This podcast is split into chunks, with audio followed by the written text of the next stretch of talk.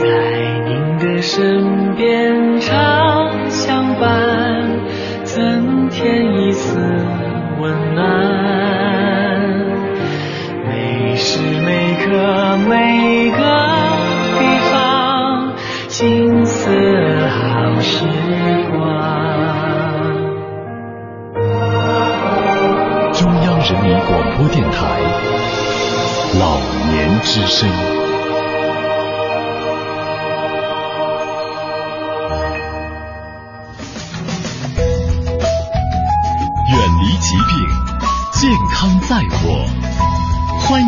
健康之家。听众朋友好，欢迎走进今天的健康之家。今天是二零一六年的一月十一号，农历乙未年的腊月初二。我是张希。今天节目，西子还要继续跟大家说保暖的话题。大冷天的，到底我们身体的什么地方最需要保暖呢？今天节目当中为您邀请到的第一位嘉宾是北京联合大学化工学院的马刘强教授，和我们说生活化学。还有北京联合大学刘欢老师带我们走进音乐养生的世界。今天节目第二时段为您请来的是台湾南华大学生死学系教授、台湾生死辅导学会常务理事尤金明教授，和老年朋友说临终关怀的话题。健康之家贴心提醒。爷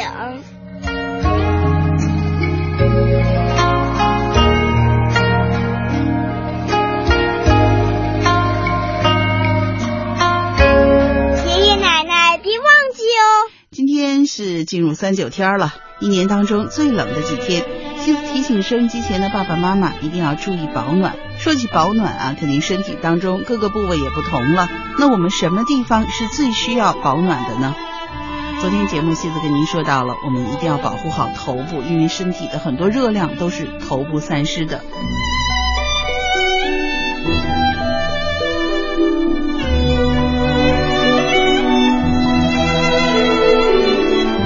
那除了头部呢，我们也一定要注意后背的保暖。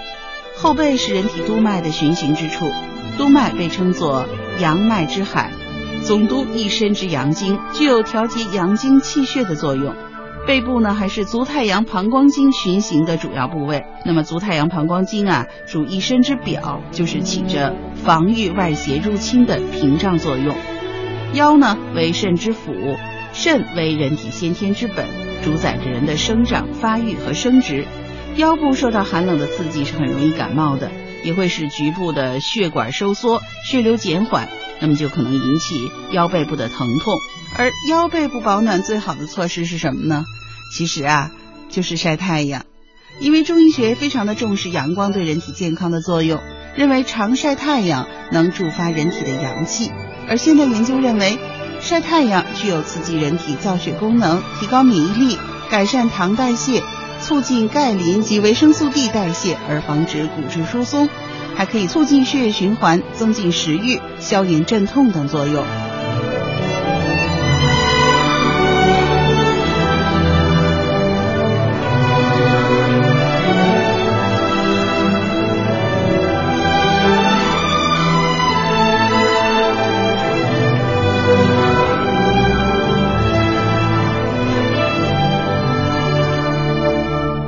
背部的保暖非常的重要，腹部呢也非常重要。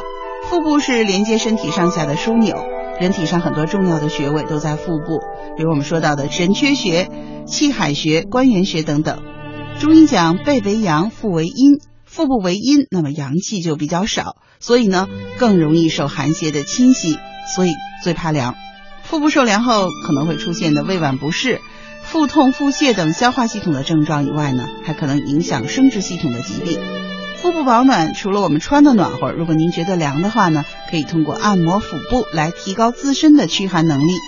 必要的时候呢，也可以用热水袋呀、或者是暖宝宝啊，来外敷腹部，来帮助我们固气、通阳和驱寒。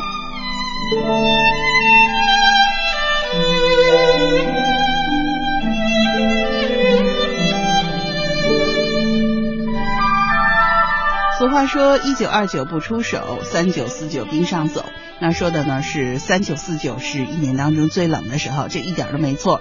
不是说一九二九不出手，您三九四九就随便出手了，因为到了三九四九，我们更要重视手部的保暖。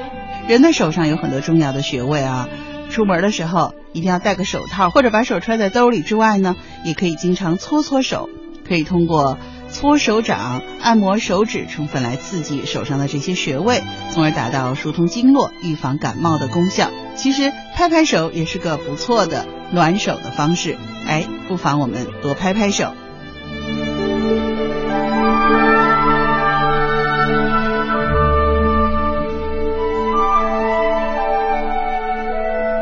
俗话说“寒从脚下生”，脚和人体健康的关系就更密切了。从中医角度来看，足少阴肾经循行于足底，脚呢也是人体经脉汇集之处，分布着重要的穴位。而从现代医学来说呢，脚呢是离心脏最远、血液供应最慢最少，而且皮下脂肪最薄、抗寒能力最差的部位。脚一旦受寒呢，可能会让我们的抗病能力极大的下降，会容易引起感冒啊、腹痛啊、腰腿痛啊等疾病。随着气温下降，肠胃不适的病症也会明显增多，而这种情况多半是由足部受凉引发的。寒气越甚，越要格外的注意脚部的保暖。那除了穿保暖的鞋袜之外，也要做适当的运动。虽然冬天不建议剧烈的运动，但是呢，您千万别老待着不动，适当的行走是足部保暖最佳的办法。另外呢，睡觉前用热水或者中药沐足泡脚，那么既能御寒又能引阳气下行，也是脚部保暖非常好的方法。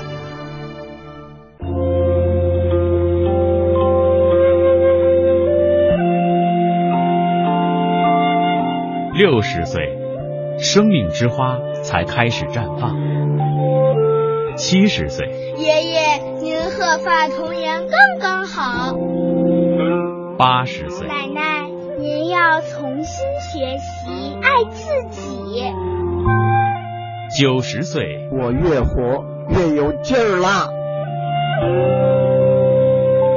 一百岁，老年之声健康之家，伴您安享从容好时光。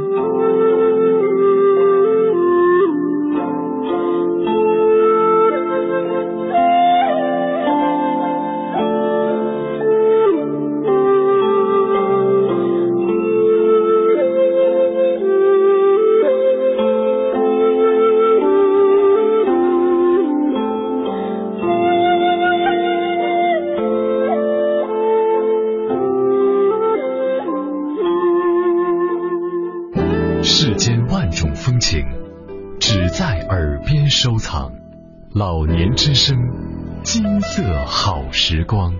听众朋友，您正在收听的是中央人民广播电台老年之声的健康之家。今天呢，我们首先继续为您邀请到北京联合大学生化学院马刘强教授和我们讲生活化学。生活中，化学无处不在。化学究竟是帮了我们的生活，还是伤了我们的生活？听北京联合大学生化学院马刘强教授讲生活化学。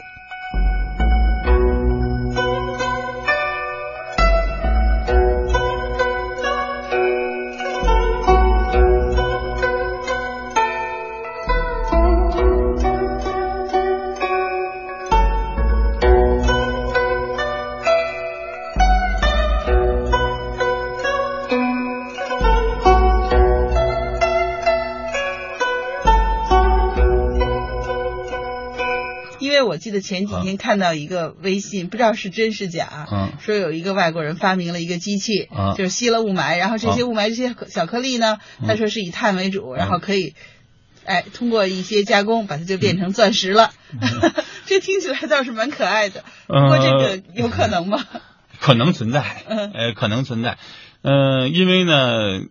按照那你说的这个，我也关注到了，说大致呢，在这个雾霾的这个尘埃当中，碳的含量大约能占到百分之四十。嗯，如果确实这样，那就是说呢，有机物的含量还是相对比较大的。嗯因为碳本身是无机的，嗯对吧？它只有是一种有机物，碳什么什么什么，对吧？它才是这这这样的一个结果。那么要如果占到百分之四十的话呢？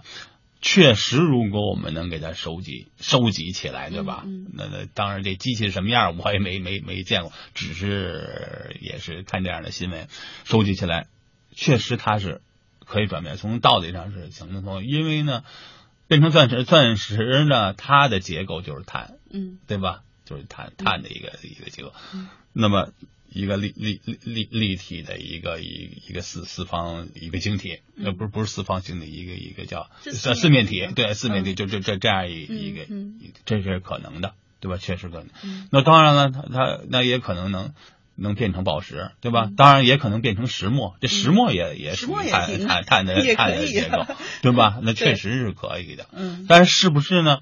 从经济上合理，嗯在这个过程当中产不会产生新的污染，嗯那这这这就不敢说了。嗯因为用碳变成宝石，变成金刚石的话，嗯，对吧？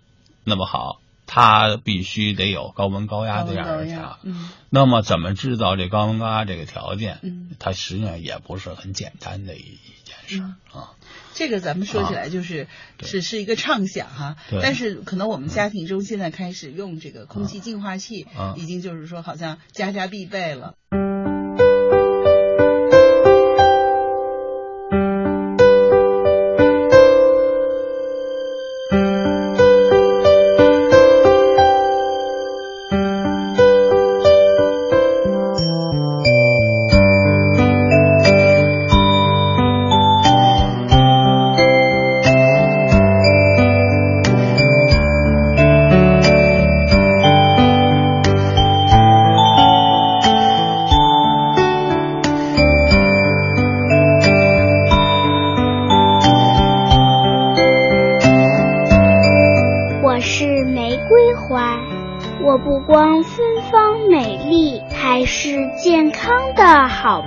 手。我能疏肝解郁、理气化瘀，我能制成去皱除斑的美容神水。武则天喜欢我，每天早晨必饮玫瑰花露。杨贵妃喜欢我，沐浴时浴池里放满了玫瑰花瓣。你喜欢我吗？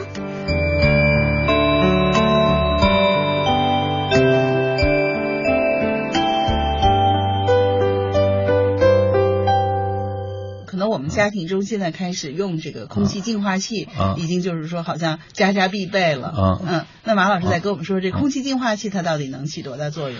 空气净化器呢，它更主要的是一种过滤和吸附这样的作用。空气净化器呢，它过滤和吸附之后，你们家室内的那个 PM 二点五、悬浮颗粒物、可吸入颗粒物被吸附了，对吧？被处理了，嗯那么肯定浓度是大大降低了。嗯所以说呢，只要它要真是能起作用，咱说啊，这这就是说你是起作用的那个空气净化器，那么确实它是可可行的，嗯是一种可行的方法，一种技术手段，对吧？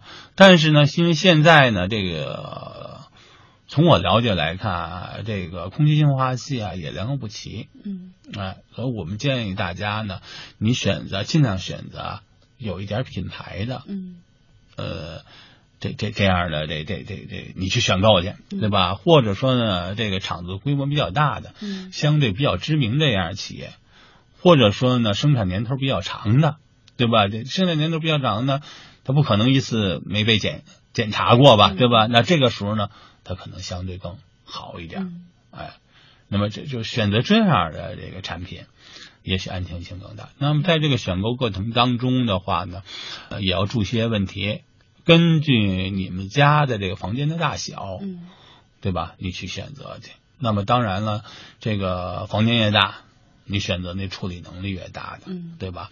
那房间小，你选择处理能力小的，哎，那么这样可能更更合适一点。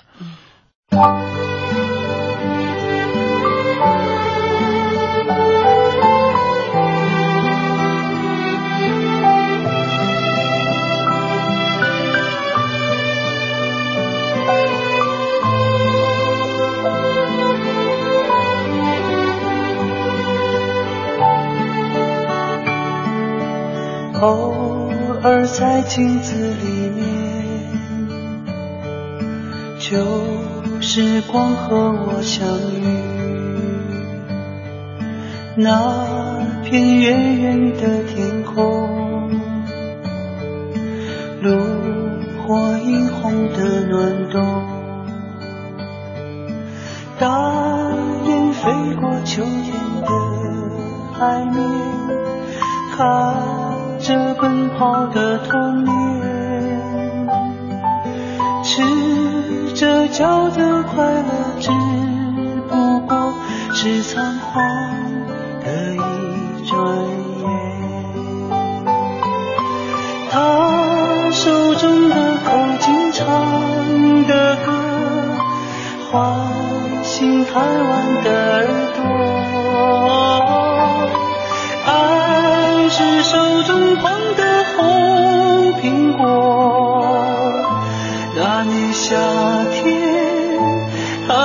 笑着不说。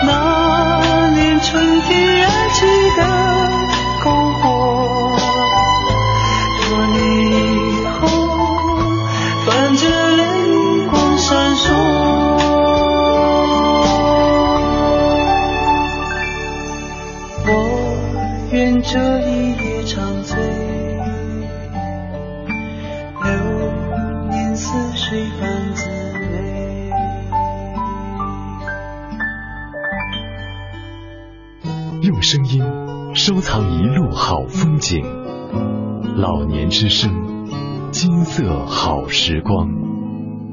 听众朋友，这里是中央人民广播电台老年之声的健康之家，我是张西西子。在我们的生活中，虽然大家一直避讳谈死亡，但我们都知道，这是谁也避不开的人生课题。生命的终结不仅是悲伤和无奈，我们也可以通过爱，通过亲情、友情，让我们的亲人走得平安。当我们不得不面对亲人离去的时候，我们是不是做好了准备呢？从今天开始，健康之家为您请来的是台湾南华大学生死学系教授、台湾生死辅导学会常务理事尤金林教授，和老年朋友说说临终关怀的话题。爱自己，才有能力爱他人。也许我们的身体有一些的老，但是我们的心理是更有智慧，灵性是更高的。所以我想说，哎，祝福每位老人家吧。老也是一种很美好的人生的一个阶段，好好享受这个片段吧。健康之家邀请您和孩子们一起聆听生死课程。大爱心理剧疗法之父，台湾师范大学社会教育学博士，台湾南华大学生死学教授尤金玲讲述爱的生命历程。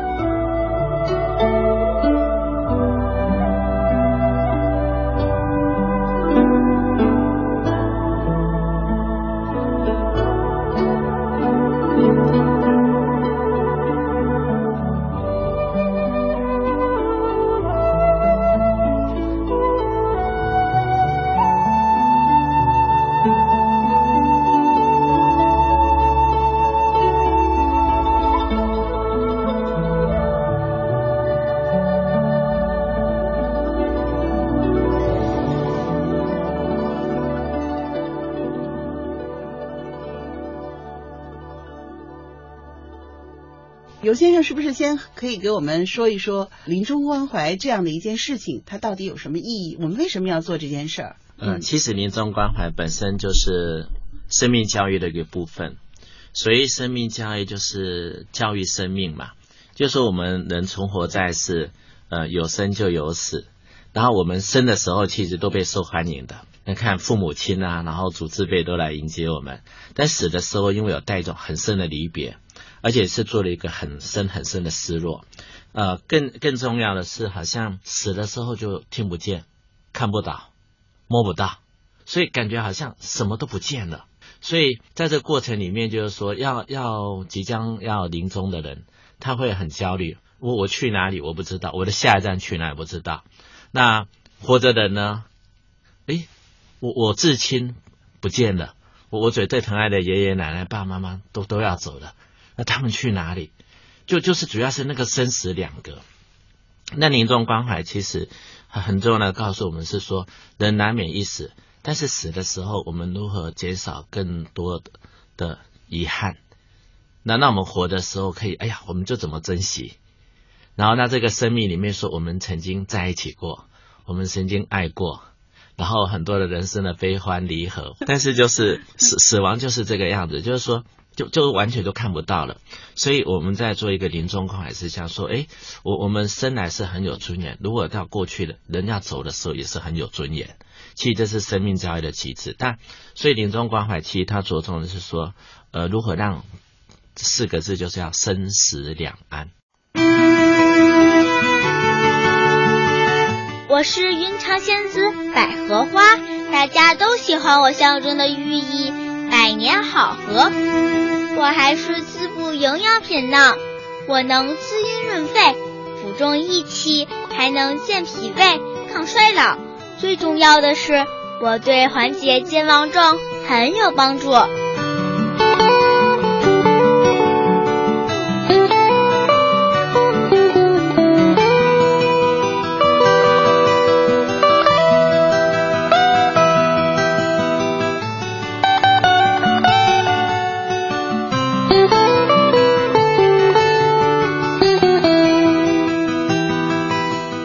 对临终关怀，其实他着重的是说四个字，就是要生死两安。活着的人和过去的人心里都很安心。好，我我要走的，我我走的没有遗憾。呃，我人生该做的事情做了。然后儿女说：“哎呀，爸爸妈妈或是爷爷奶奶生前那么照顾我们，有回馈到了，让他哎，我我们好像有做了事了，呃，没有那个遗憾了。其实就是生死两安。”所以临终关怀这个是第一个，是从心理心理层面和精神层面的时候，让他能够呃心里可以很放心，然后而且带着祝福的心，呃送走了我们最最亲爱的人，然后这亲爱的人不知道在哪里，但是也可以好像我生命这个过程里面，我跟我最爱的人在我付出我的生命了，然后我付出我的爱了，然后相处了，然后就彼此祝福的，然后这样的一个离别。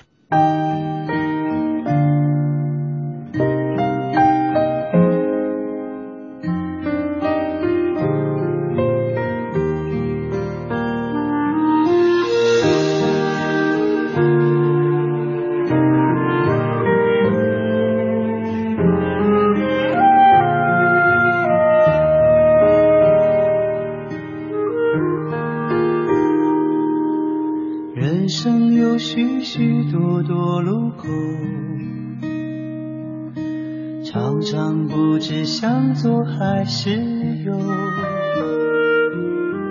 有时候我会感到孤独，偶尔想找个人一起走。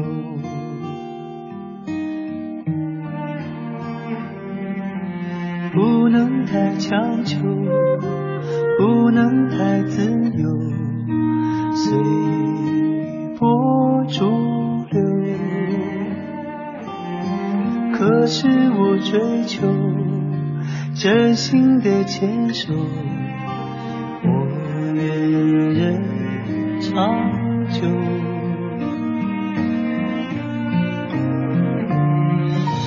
我也会有失望的时候，抱怨生活对我不够好。不能像电影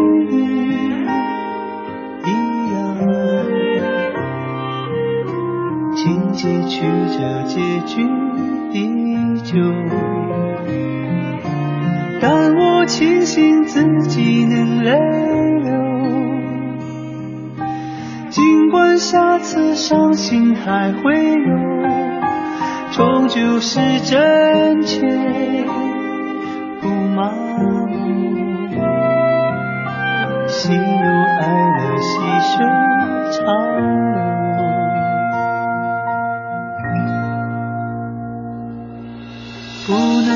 强求。不能太自由，随波逐流。可是我追求真心的牵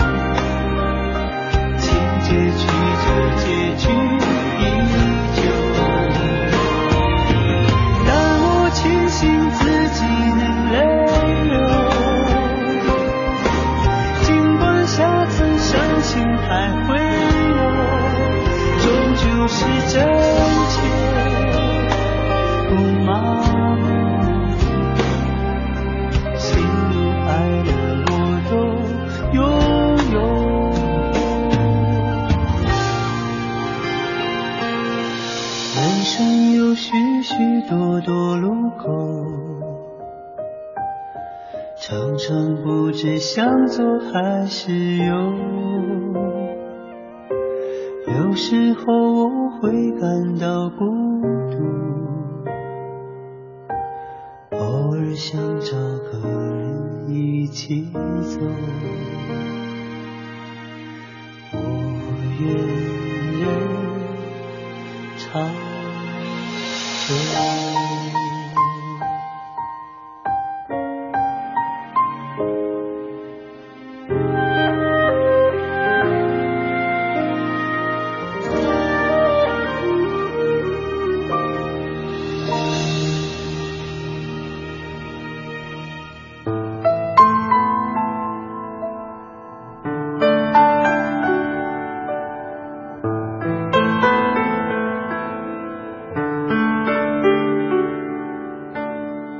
生之路还是有的，一个呢，我觉得保持心情舒畅，讲健康，不光是身体健康，心理健康是吧？医学叫身心医学，身体和心理都有关系，所以对于老年朋友来说，保持心情舒畅是一个很重要的一个方面吧。另外一个呢，就是适当的去锻炼。体育锻炼，让你的身体处在一个活跃的状态，一个新陈代谢比较比较活跃。中医讲究气血流通的比较好，这个也是一个养生之道。另外一个呢，就是饮食。老年的这些慢性的疾病呢，大多数都要求我们饮食要清淡，对吧？嗯，少盐。少油、清淡。另外呢，其实作为饮食上，我推荐大家就是什么呀？就是什么都吃。中国中医科学院西园医院高干科主任医师、心脑血管科老年病专家童文新大夫教你养脑护心，健康长寿。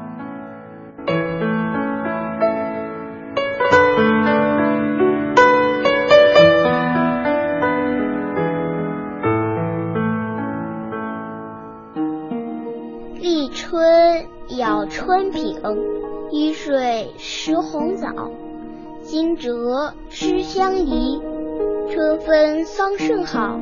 爷爷，这是什么意思呢？这讲的是节气和饮食。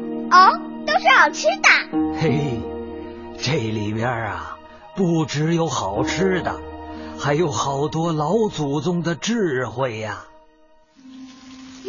清明制青团。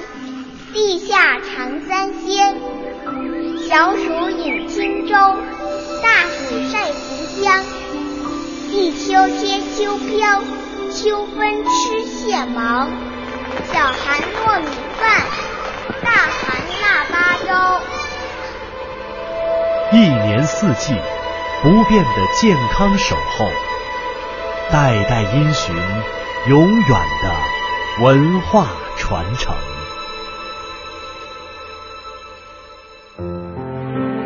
当美丽不在，我们可以拥有魅力；当青春不在，我们可以拥有智慧；当精力不在，我们可以拥有阅历。优雅相伴，健康生活。中央人民广播电台老年之声，金色好时光。疾病，健康在我。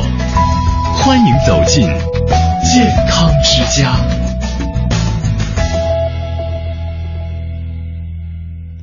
听众朋友，您正在收听的是中央人民广播电台老年之声的健康之家，我是西子，欢迎回到今天的固定栏目《养生经典·黄帝内经》。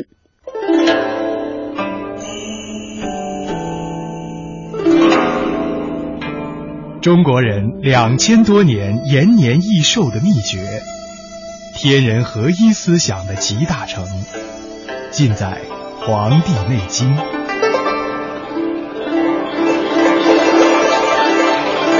老年之声养生经典，张希伴您读医学典籍《黄帝内经》。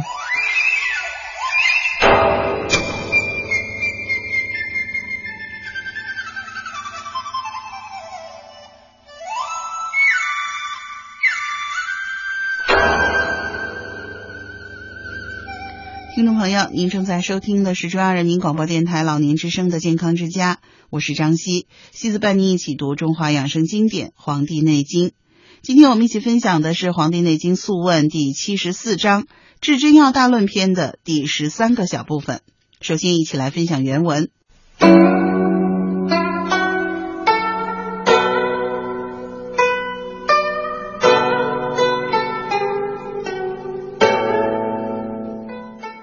少阳在泉，火营所盛，则厌凝焦也，寒热更至。民病注泻赤白，少腹痛，逆赤，甚则便血，少阴同后。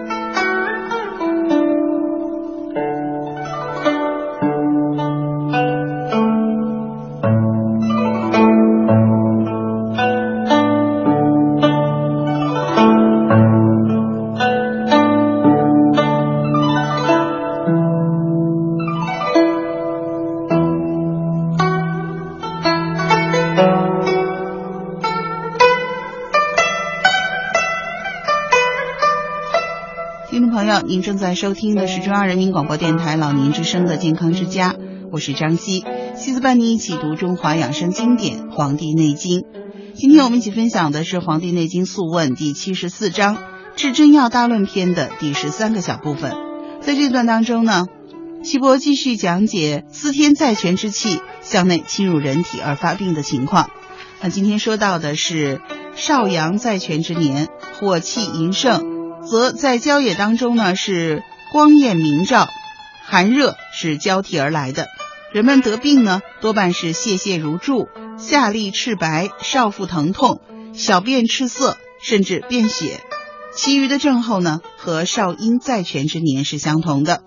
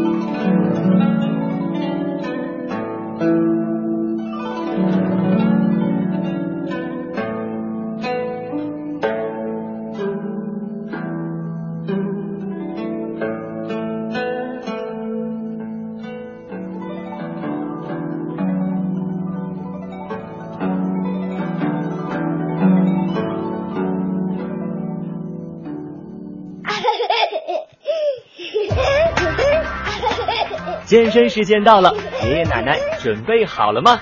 听口令：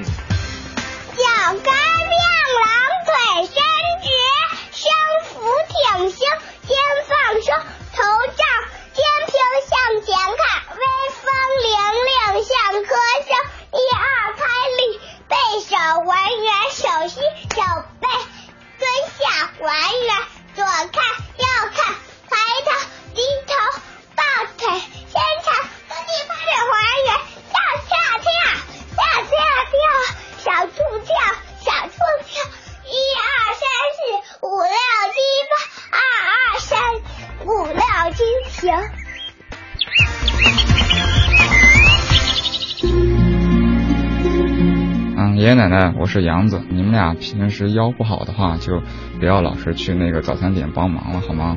然后姥姥姥爷，你们俩腿脚也都不方便，都七十多岁了，其实搬过来跟我们一起住也挺好的。爷爷奶奶，我是思雨，爷爷好久没见了，您的糖尿病怎么样了？您总是爱操心，其实我们小辈的已经能够好好的照顾自己了。您操了一辈子心，就不要再为我们担心了，好好的享受您的时光。奶奶她也操劳了一辈子，有的时候你们就直接到呃爸爸妈妈那里去吃饭就好了，不要自己再做饭了。虽然我在北京离你们很远，但是我的心永远和你们在一起。奶奶，我是曹红，我希望你注重身体健康，不要老吃剩饭剩菜。我是严丽，爷爷，您最近的血压是不是正常了呢？记得定时测血压。姥姥，我是露露，希望您天气好的时候多出去转转。我给您买的手机，您记得充电，我会经常打电话给您的。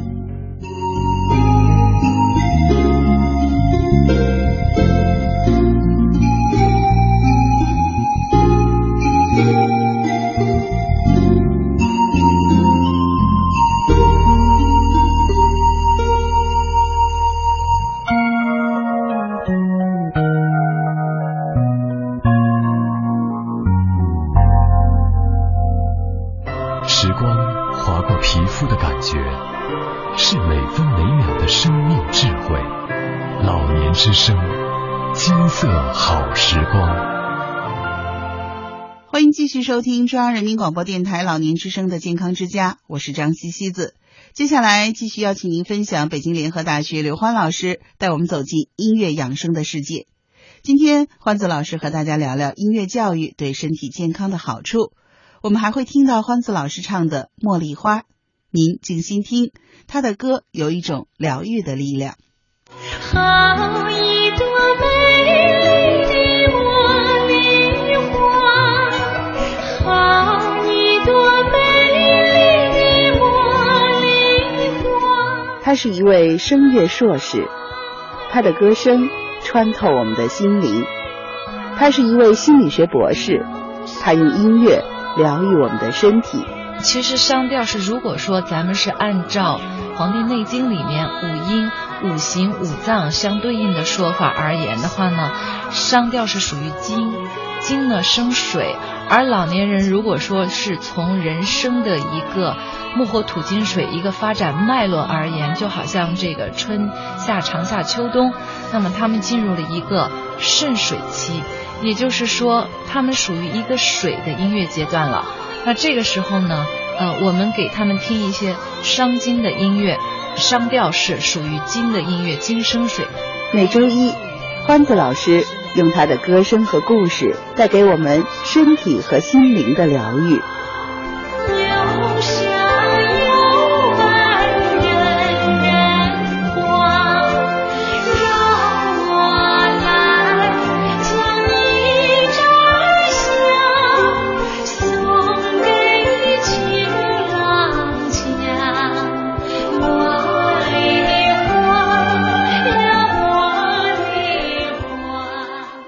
回到您的作品吧，比如说这里面有一首《茉莉花》哈，我女儿是很喜欢这首歌的，嗯，特别奇怪，而且她喜欢那个江苏的那个唱唱的那个版本。纯粹地道的版本，我我也拿不搞不清他，就是那个，因为他是用江苏的江苏话发音的，那他唱起来他不可能学的那么准的江苏话，所以听起来其实我觉得不太好听，但是他就喜欢那个版本，他就要学那个版本，我觉得，我觉得您的孩子的天分比您还要高。没有我是音嘛。为什么您知道吗？因为一个地方音乐，它的产生、旋律的产生，一定是跟它地方上的方言相关的、息息相关的。所以呢，如果说是用普通话去演唱《茉莉花》，比如说我唱的这本，肯定不如就是纯粹地道的江，就是这个地方话演唱的《茉莉花》，纯粹。给人的感觉更加的、呃、具有影响感染力。但是我想听听您怎么演绎这个茉莉花的，就是给我们，您先说两句，然后我们再放歌。嗯，我对茉莉花的情情情怀呢，这个可能是源于我在国外学习的这个过程当中吧，因为我们这个英国人讲到了这个呃有一部歌剧。普契尼的一部歌剧当中呢，呃，有一段旋律呢是源自于我们中国的这个茉莉花。当时老外呢都不知道它的出处，于是我很骄傲的告诉他说源于我们中国。然后我就在那边也演唱，在我的包括毕业独唱音乐会上也演唱过。所以回到国内以后，我一直就很想录好它，但是当时学的是美声，我怕自己唱的也不够地道。后面在在唱了很多其他的，比如说美通、明通歌曲之后，我终于鼓起勇气来，咱也唱一版《茉莉花》吧。不管好坏，还是由大家来批评指教、来评说。欢子老师太谦虚了，那我们一起来听欢子老师的这一版《茉莉花》。您真是您太谦虚了，反正我听着挺舒服的，因为特别希望能够。在我们节目当中，让音乐来帮助大家调整身心，就是特别。嗯、我是对《茉莉花》这首歌也是感觉特别美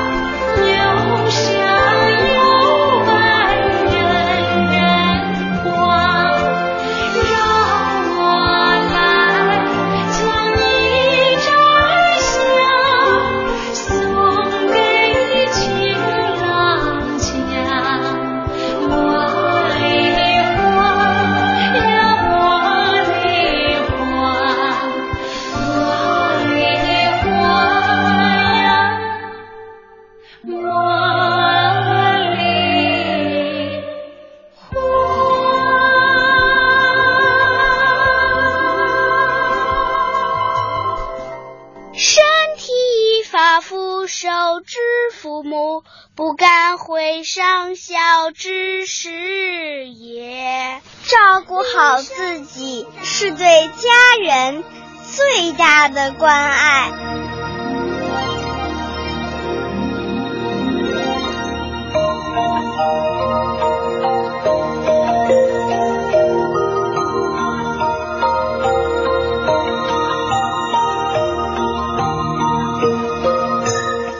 时光划过皮肤的感觉，是每分每秒的生命智慧。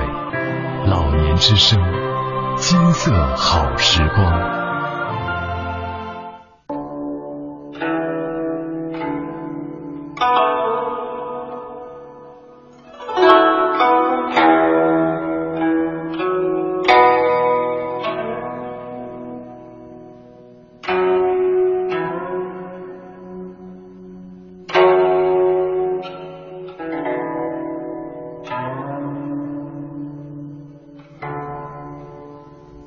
我们教您乾隆养生时长法的第七个，叫做足长膜，耳部的反应区治疗方法，也有足部反应区的治疗方法。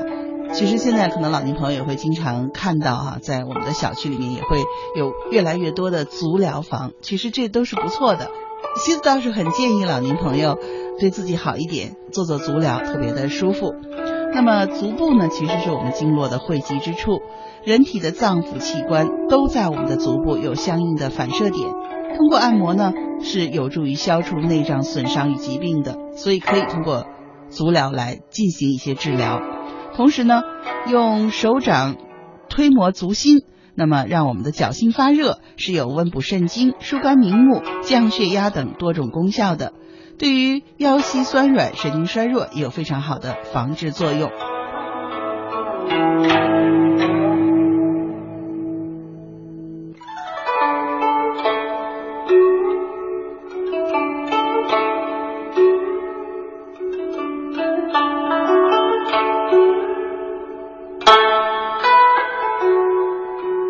所谓的搓涌泉呢，实际上是用我们手的手掌的劳宫穴。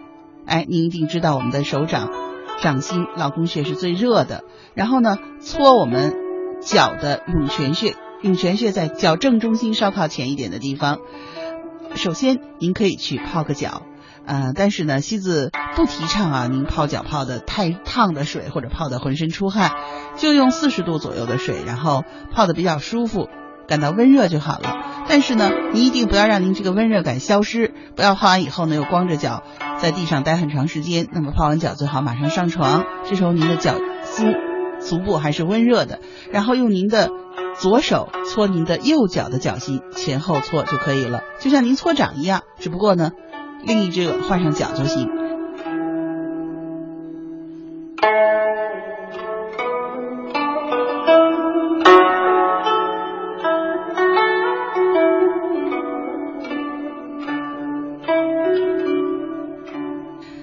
后呢，再换过来用您的右手搓左脚的脚心，那么每侧呢搓上五分钟，产生温热感以后呢，非常的舒服，赶紧躺下睡觉，也会促进您的睡眠，而且呢有温补肾精，让我们的心肾相交，哎，对养生是非常的有好处的。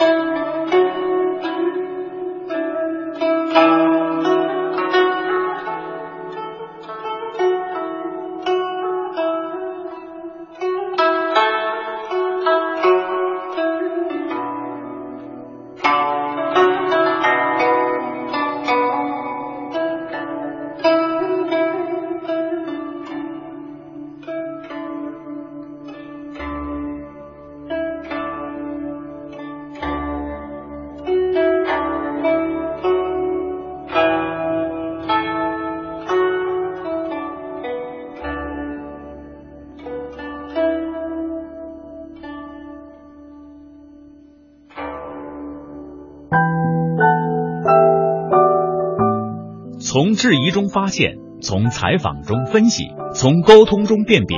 肺主气，这个肺气，我们老年是不足的。莫言小说的残句特别多，朗读时肺会彻底的排空。返老还童术。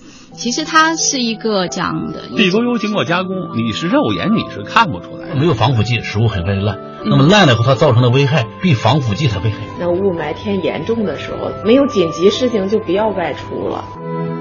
这样做到底行不行？这样做到底行不行？健康之家广邀专家学者为您去伪存真，探寻有效生活。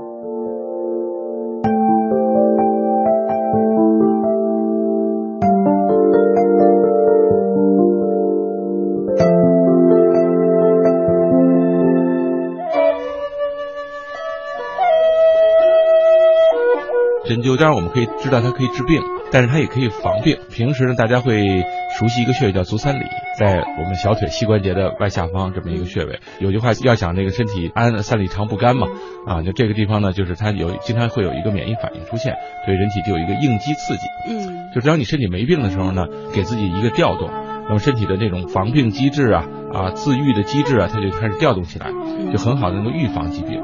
特别是在比如说冬天的时候啊，来去艾灸一下足三里。北京中医药大学教授、城市针灸第四代传人程凯博士，教您动动手，通过经络穴位进行自我保健。